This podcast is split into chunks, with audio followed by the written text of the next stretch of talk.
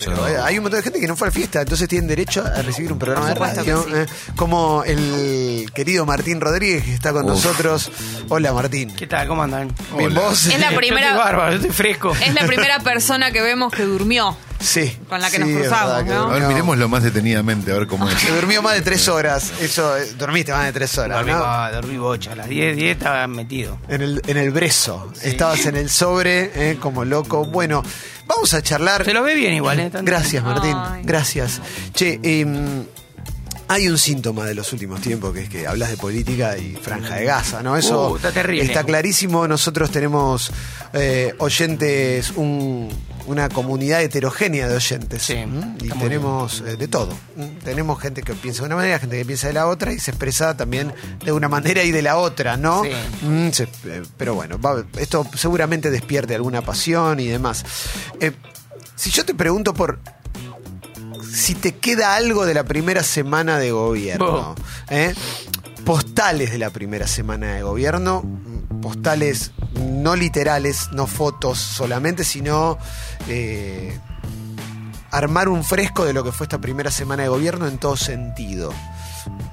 ¿Qué es lo primero que te viene a la cabeza? Me parece que hubo algo sor- que la, sem- la semana parece parece un año, ¿no? Porque Sí. fueron- ¿Qué tenemos? Asumió el martes, pongamos que el miércoles se puso, fue el primer día. Sí. El martes es como una fe, como, ¿viste? Sí. De miércoles a hoy, que es jueves, bueno, pongamos que una semana. Fue muy, muy larga, muy intensa. Me parece que hubo una sorpresa que fue, tal vez, a mi juicio, paradójicamente, que no tuvo en el arranque un ímpetu de sorprender en el sentido de tirar bombas de humo, de generar efectos, sino me dio la impresión de que Alberto medio que agarró el toro por las astas. Pero en un sentido incluso antipático. No estoy diciendo, eh, Sí. nah, entró Messi, ¿viste? entró todo. No, creo que agarró el toro por las astas, quiero decir, eh, evidenció que la Argentina está así como estamos, digamos, vamos caminando, vemos los bares, ¿no? Vainilla latte, o sea, uno los paisajes argentinos variopintos, ¿no? No solo Sí. Niceto Vega, ¿no? También tenés Ingeniero Buge en la Argentina, Sí. pero quiero decir, con todos los paisajes más o menos intactos que parece, pero la Argentina está al borde del precipicio. O sea, está en, una- en- en un lugar muy mala onda, ¿no? Después de una fiesta. No, no, no, está- no, no, está- no, el, no. que, el que durmió. Yo- No despierta, no despierta, no A, a mí me interesa mucho lo que estás diciendo. ¿eh? Y el tipo me da la sensación de que Alberto no vino a jugar, dicho mal y pronto, no vino a jugar la carta demagógica de entrada. Fue como decir, No vino a alimentar una primavera, sino. exacto, me parece que no, no jugó a la de Macri, que fue eh, una especie de eh, gradualismo con una con un recurso que el macrismo tuvo cuando arrancó el gobierno, que era el endeudamiento, ¿no? Sí. O sea, esa, eso que podía ser la virtud de un gobierno, que haber dejado por lo menos en el frente externo, pues, digamos, bueno, es largo de explicar, pero digamos, e- e- efectivamente el kirchnerismo había dejado desendeudado el país a nivel externo, no había Sí. acreedores externos, eso que era una virtud, vino el macrismo y dijo es una oportunidad. Claro. ¿No? Entonces era una oportunidad de tomar deuda. Bueno, y con eso aliviar y no tomar decisiones que en ese caso, y a los ojos de los que les reclamaban decisiones estructurales, se pospusieron. Bueno, en otro orden y girando hacia otro lado, pero eh, o con otros objetivos político-económicos, pero me parece que Alberto agarró el toro por las astas y dijo, bueno, vamos, hay, hay que armar este paquete. ¿No? Hay que dar cierta. De hecho, bajó el riesgo país, que es un índice, no sé, ya sí. no sé ni quién lo, lo Pero- tiene Daniel Haddad en la casa. ¿no? Sí. Pensándolo, ya, ya está el hit. Ya ¿eh? está el Ya hit. puedes Bueno, ir. un abrazo, Eh, gracias por haber venido, Martín. No, eh, pe- pensándolo en términos muy, muy eh, básicos. Sí. eh, a Macri lo putearon cuatro años, que nos Sí. puteen cuatro meses, ¿no? Exactamente. Es como, tiremos todo lo malo ahora, ya. Exactamente, porque hay zonas ingratas, ¿viste? O sea, Sí. el tema previsional, ¿no? Este, la- el aplastamiento, como dicen todos, de la pirámide, es decir, haber protegido a los que cobran a mínima, que son los que entraron en la moratoria, o los que entraron en la. mm, cuando se. Bueno, la reforma que, que aplicó el kirchnerismo al Sí. principio, ¿no? Em, tuvo, me parece que, soluciones ingratas que dejaron, que dejaron heridos. Eh, todo- toda la cuestión impositiva hacia el dólar, lo que se llama el dólar turista y ese tipo de cosas que, bueno, a mí, a mí me, me- me obligaron a hacer un mal tuit y ahora Sí. tengo unos macristas pegándome. Pero me da la sensación de que tomó decisiones que son ingratas. Y bueno, está licuando una parte del capital político acumulado, que es el momento de hacerlo, ¿no? Jessy, ¿Se sabe si se puede venir ahora dentro de poco alguna otra medida antipática del estilo? No sé si económica, pero alguna que se está sacando de encima Bueno, el, el paquete este del- es, medio como el- la piedra fundamental. Puede haber otras, depende también cómo reacciones. Y ahora es como decir, bueno, eh, está generando un punto de partida. Porque hay medidas que son complicadas. Ninguna es, es decir, suspender la doble indemnización, por ejemplo, es una cosa, o sea, que está hecho más para frenar los posibles despidos. Después están los que te dicen, no, pero no hay un problema de empleo en Argentina, o no hay un problema de despido. Y desincentiva, supuestamente, la incorporación de, de- de- de nuevos empleados al mercado de trabajo. Por- pero por otro lado, no rige. No rige hacia adelante, ojo, porque la doble indemnización Claro, es, eh, si yo te contrato para atrás, eh. claro, Para atrás. y además si yo te contrato ahora no, no te riges. No hay problema de despido porque no hay plata para pagar indemnización. Bueno, tal tampoco, cual. Ni una. Tal cual. No. Es pa- parece más como, eh, como congelar la situación un poco así, dejar generar un punto. El otro día lo escuché, Alberto Fernández, una metáfora que estaba bien, dijo, bueno, generar un punto de arranque, ¿no? Para que, para que empiece una situación. Y creo que lo que dicen los mercados reaccionaron bien. Ah, puede haber decisiones más ingratas, pero yo creo que ahora no podríamos saber cuáles, ¿no? A partir de ahora se genera una dinámica de los hechos y se verá. Hay una pregunta acá de. Primero le, le quiero decir a una persona que está mandando mensajes con respecto a Jürgen Klopp, que está buenísimo lo que estás mandando y después lo vamos a comentar, que, que está bueno, que nos quedó en el tintero, pero lo digo al aire porque no me quiero olvidar. Nada que ver, pero no importa. Eh, Die te, te pregunta si podrías explicar la, la postura de la izquierda de, de acoplarse a, a. ¿Cómo es que se llama? A, a la postura de, de, de Cambiemos, de no querer dar quórum, ¿eh? Bueno, son los lugares que, que ocupa la izquierda tradicionalmente. O sea, la izquierda eh, no es eh, dicho eh, programáticamente, si según la es un movimiento, es un conjunto de partidos, serían los diputados del FIT, el caso de Nicolás del Caño, tienen una rigidez ideológica. Sí. Han logrado, a mi juicio, una flexibilidad en el carisma. No Sí. es lo mismo del Caño y Bregman que hace unos años otro dirigente de izquierda que eran un poco más duros, ¿no? más, más, más, Sí. más rígidos, en, en la, incluso en la gesticulación. O sea, se acercaron a otras agendas, es una izquierda que comprende temas. Vos, a- fuera de joda, hace 15, 20 años le decías un trotskista el tema feminista y te decía contradicción secundaria. Claro, Realmente. sí. O decía el aborto, no, son todos temas liberales, el tema principal es la lucha de clase. Sí, Bueno, entonces, la es una izquierda, claro, claro. hizo más esponja esa izquierda sobre, sobre otras agendas que no, no eran las tradicionales. Eso hace que eh, mucha gente que votó al frente de todos, por ejemplo en Capital, se haya, haya curtido mucho la onda, que después no fueron tanto los votos, decir, cortá boleta para que entre la rusa, como decían, ¿no? Para que entre Bregman. Bueno, pero al final del camino, esa izquierda eh, es tan opositora a un gobierno al frente de todos como a un gobierno macrista. Es decir, Sí. está bien, entenderá, los caracterizará de distinto modo, porque además la izquierda es una ma- o sea, vos agarrás la prensa obrera, es una máquina de generar diagnóstico y te va a decir, el frente de todos es el es la alianza interburguesa y no sé qué, no sé qué, y el y los otros son los transnacionales, de no sé qué, pero bueno, pero son opositores todo. En ese sentido, me parece previsible. Cuando nosotros hablamos de política en el programa, ya sea con vos, Martín, o cuando Sí. comentamos las noticias, lo que tratamos de hacer es pensar la realidad, ¿no? Sí. Digo, uno puede inferir una postura o no, podemos llegar hasta pelearnos al aire, lo que sea, pero digo, en concreto lo que tratamos es no convertirnos en talibanes de una idea o, o tener un álbum de figuritas lleno, sino mínimamente poder eh, ir completándolo de a poco. Y normalmente cuando se habla de estas medidas que salieron, eh, siempre hay un hay una pregunta que sobrevuela que es muy difícil de responder, pero por sobre todo por cómo se aplicaría, que es ¿por qué estas medidas porque siempre las medidas no le afectan al que más tiene, ah, pero al que más más tiene, ¿no? Por ejemplo, te dicen lo de los dólares, 30%. Y al clase media, Lo si se, claro, si se quería si se quería comprar unos dólares o quería meter un viaje y ahora se le complica más, ¿cómo se le puede haber complicado la inflación con, con- con otras cosas también? Digo, son son discusiones diferentes, pero en general el que más más más tiene nunca le toca tanto esto. Viste que siempre como está esa respuesta de igual, el que la tiene igual, la, hace todo igual. Sí, ¿Cómo, ese- cómo se puede ir sobre ese sector, que es un sector pequeño y poderosísimo? No tengo una respuesta fácil a eso. Es Yo, muy yo creo que, claro, yo creo que es, es una situación de emergencia, golpea mucho sobre los sectores medios dinámicos o los que compran dólares, es Sí. ingrato. El, lo, lo que más, más, más, eh, bueno, hay unos sectores que sí perjudicó, que relativamente perjudicó. Sí. Por ejemplo, un sector que es el que produce dólares en Argentina, que es el campo, el sector Sí. agroexportador. Es decir, ahí se hizo la lo que se supone que es una suerte de actualización de lo que era el- las retenciones que había fijado Macri, que habían sido fijadas en, eh, con un valor del dólar inferior, casi a la mitad de lo que soy. Sí. Entonces, hay una actualización de eso y ahí uno diría, bueno, sí se mete con los que... Con ese sector, La Argentina sí. tiene mucha presión fiscal. Tal vez Sí. sería el sector financiero ahí. Sinceramente ahí me pierdo un poco, no es, no es mi tema, pero supongo que hay una que hay sectores, uno diría los bancos, pero bueno, creo que la Argentina es un país muy impositivo. Sí. O sea, no, es, no es un país, y tiene mucho Estado y tiene, ¿no? Habría que ver, habría que hacer una delicada, es decir, una reforma impositiva eh, en un país que cobra mucho impuesto. Es decir, ¿no? Que no, es, no es liviana la presión fiscal. Sí, y lo- pero que te cobra- y te dice, ¿sabes lo que me cuesta tener un empleado? ¿Sabes lo que me cuesta? Es decir, una máquina Sí, de el tema es ¿no? cuando te lo dice eh, Paolo Roca, digo, no, no, Sí, alguien y bueno, está bien, claro, Sí. seguro. Eh, pero de- de- también hay un montón de, de aspectos que tienen que ver con el dólar o con... hay, hay- hay- seguramente eh, Paolo Roca es uno de los tipos...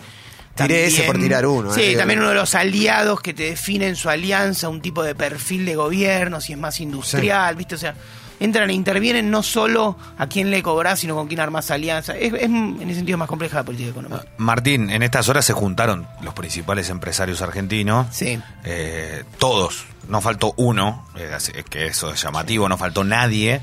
Y aparte, eh, Alberto Fernández llevó todo, llevó a sus ministros.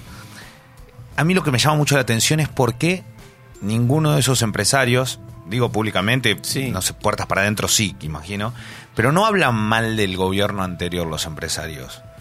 Y dicen, confiamos en este presidente. Y vino acá, y esto lo escuché de varios que dijeron, eso sí públicamente, vino con las cosas claras. Nosotros ahora sabemos y vamos para adelante. Pero que antes no, no, no, también tenemos que seguir haciendo un esfuerzo.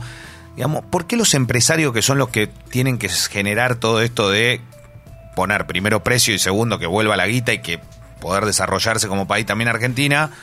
¿Por qué no tienen como esa mirada crítica tampoco a lo que pasó y no tienen, hay un freno, algo, Sí. hay un miedo, pasa que algo alrededor de todo eso? Lo que pasa es que para mí, voy a tratar de ser sintético y con, y con la prudencia de que no soy un especialista en economía.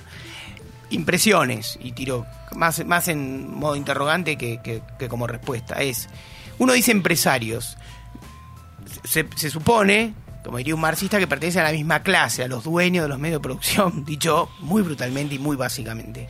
A la vez, responden a actividades distintas. Es decir, todos los empresarios no se podrían poner de acuerdo en, en cuánto necesitan el tipo de cambio, por ejemplo. ¿A cuánto necesitan Claro, el dólar? claro. O cuál es el perfil productivo que necesitan de la Argentina. La Argentina tiene un desacuerdo que es como anterior, que es ¿qué país queremos? Entonces, vos tenés empresarios que fueron perjudicados en un sentido como, a ver, empresas que pudieron mover su capital, dicho rápido, sacar sus dólares con el gobierno anterior, tenían más facilidades para eso, pero a la vez fueron perjudicados en el deterioro del mercado Exacto. interno. Claro. Entonces vos decís, hay como asimetrías y son balances agridulces. Si vos decís, Macri hablaba el lenguaje de los empresarios y fulminó, o en todo caso, nada, deterioró el mercado interno para el cual viven un montón de empresarios, por ejemplo, los supermercadistas. Entonces, por eso te digo, son balances complejos, ¿no? Y a lo mejor Alberto tiene un, un lenguaje, una pirotecnia verbal más anticapitalista, pero a la vez plantea una expansión del mercado interno. Entonces, son lo- se van como generando contrapesos distintos. Ahí llegan un montón de mensajes. Está, está buenísimo cuando pasa esto. Yo estoy. Me llama la atención. El otro día veía un video de cuando eh, asumió de la Rúa. ¿Viste? Nada que ver, no sé, estaba ahí en Twitter, lo vi. Y estaba el momento de Menem poniéndole la banda. Sí. Después, y yo quizás me equivoco, pero yo no recuerdo marcha contra de la Rúa a una semana. No. Y empiezo a tener la sensación de que nuestra idea de la democracia se está convirtiendo en la democracia soy yo o la democracia es el movimiento al que yo apoye y lo otro no es democracia. Así que voy a confrontar con eso. Y no sé si me preocupa, si me entristece, pero vos no tenés la sensación de que se está perdiendo, corriendo, ¿no? Del lugar donde te movés vos, la gente con la que te relacionás vos y todo eso. Se empieza a perder un poco la idea del debate político, que, o por lo menos esa idea también de vamos para adelante con Argentina. Sí. Yo sé que es muy utópica y todo, pero es, bueno, asumió un nuevo gobierno, la, acaba de tirar medidas que son re antipáticas, todo. ¿Qué hacemos? O sea, ya, ya empezamos con marcha, o sea, va una semana y no hay y no hay noción de los cuatro años que venimos. Después cada uno se agarra de, o bueno, o 12 años antes, o 70 años antes, y así cada uno va a comprar Sí, el hay, plato hay que mucho quiere. cara de, total, hay mucho cara de piedra también, digo, la- la- lo que dejó el macrismo es muy duro, muy Mm. difícil. Después podemos matizar el balance, decir cuánto fracasó el gobierno, viste, Eh, le cambió el mundo, le cambiaron la regla de juego, viste, vos Sí. podés hacer un balance que no sea eh, un, un buen balance histórico es algo que dice no lo hicieron a propósito. ¿no? Claro. Empieza Sí. por ese punto de partida, sí. Es que Macri se levantó y dijo, y ahora prepárense, cuatro años y no van a parar de sufrir. Bueno, no ocurrió así, no ocurre así. La política, digo, Sí. nada, nada ocurre así. Pero es cierto, digamos, yo lo mi ingreso a este programa fue, te verás, el libro sobre la grieta. Es decir, yo tengo una mirada crítica sobre la grieta como estado cultural de la política. Sí, ¿no? totalmente. Es decir, eso me- a mí me resulta que, que, por ejemplo, que pierde de vista esto que vos decís, que sería algo, si querés, una buen, un buen protocolo profundo, que es los 100 días de gracia. Sí. ¿no? Es decir, existía el periodo de gracia, la luna de miel Sí. de un gobierno, se decían 100 días, que eran tres meses donde un gobierno y tenía el derecho a equivocarse y donde la crítica iba a ser atenuada porque, porque además porque existen razones para las cuales. Por ejemplo, hay una transición en la administración. Entonces, hay nuevas, nuevos, nuevos ministros, nuevos secretarios, nuevos subsecretarios, nuevos directores, nuevos empleados. Hay que aprender, las capacidades del Estado no son tan fáciles. No es una computadora que te enseña a usar una aplicación y ya está. Es decir, el Estado es complejo. Entonces, digo, hay un montón de realidades grises, burocráticas y, y- y tediosas que involucran que, la tra- que las transiciones son efectivamente transiciones, que vos vas a encontrar un gobierno a los seis meses funcionando mejor que el primer día, ¿no? Da la sensación igual de que el gobierno de Macri tuvo un periodo de primavera y de gracia que duró hasta las pasos, ¿no? Tres años y medio, a nivel medios. Dos. Ah, a nivel medio sí, total. No, eso seguro, sí. Eh, Yo creo que igual el gobierno de Macri sí, también, también, como- también tuvo oposición rápida, ¿eh? Sí. Digo, a Macri también, al- digo, tuvo ese verano. Porque es verdad que también tomó decisiones antipáticas, sobre todo hacia un sector, que, que era los estatales, los despidos, los despidos con un eh, con una argumentación ideológica, que era una cosa muy compleja, medio delicada, o sea, te despido por lo que pensás, revisándote el Facebook.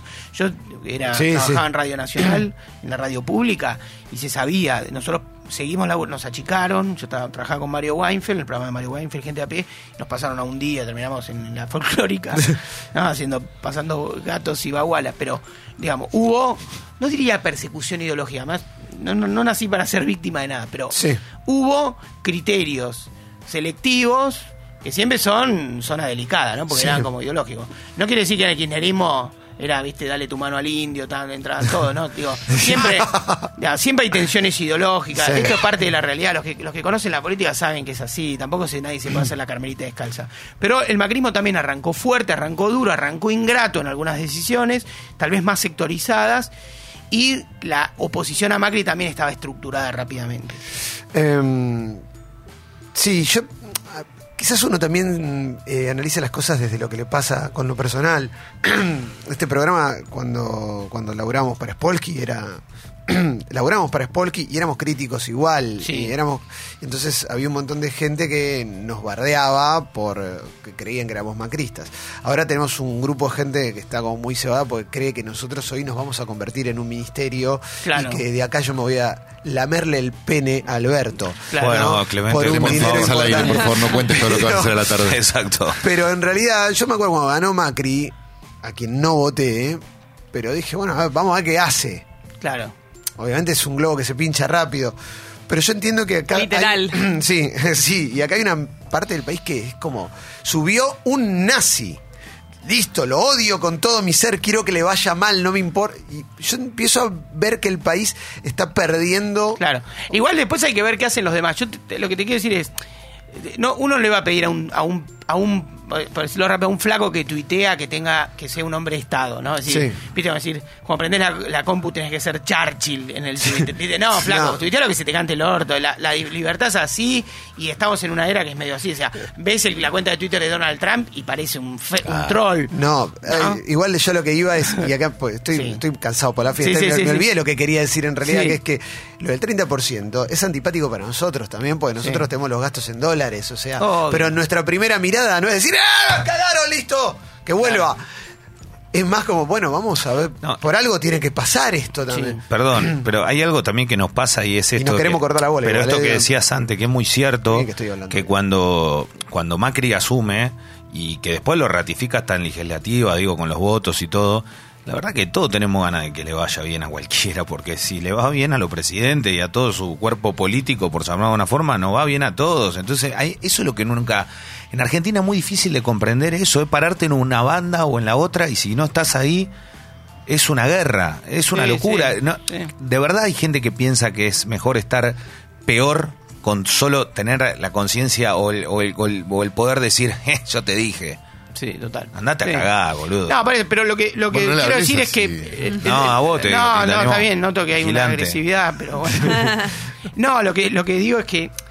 eh, la- es, el siglo XXI es así.